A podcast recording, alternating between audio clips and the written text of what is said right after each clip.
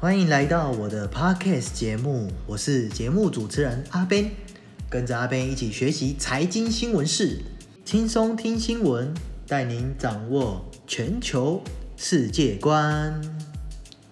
根据二月二十九号最新财经新闻报道，目前中国国内俗称的武汉肺炎的新型冠状病毒仍未获得明确控制，感染范围不断提升。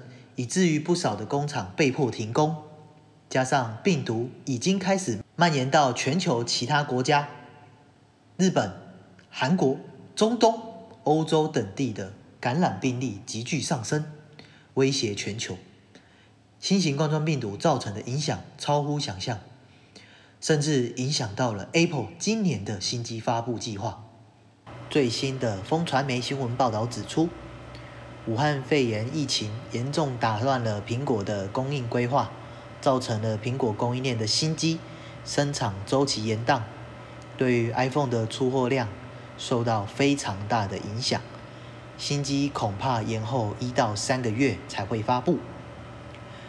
我这次呢，个人认为是对于这次的武汉肺炎影响来说，iPhone 制造的中国工厂应该都能够慢慢的恢复运作。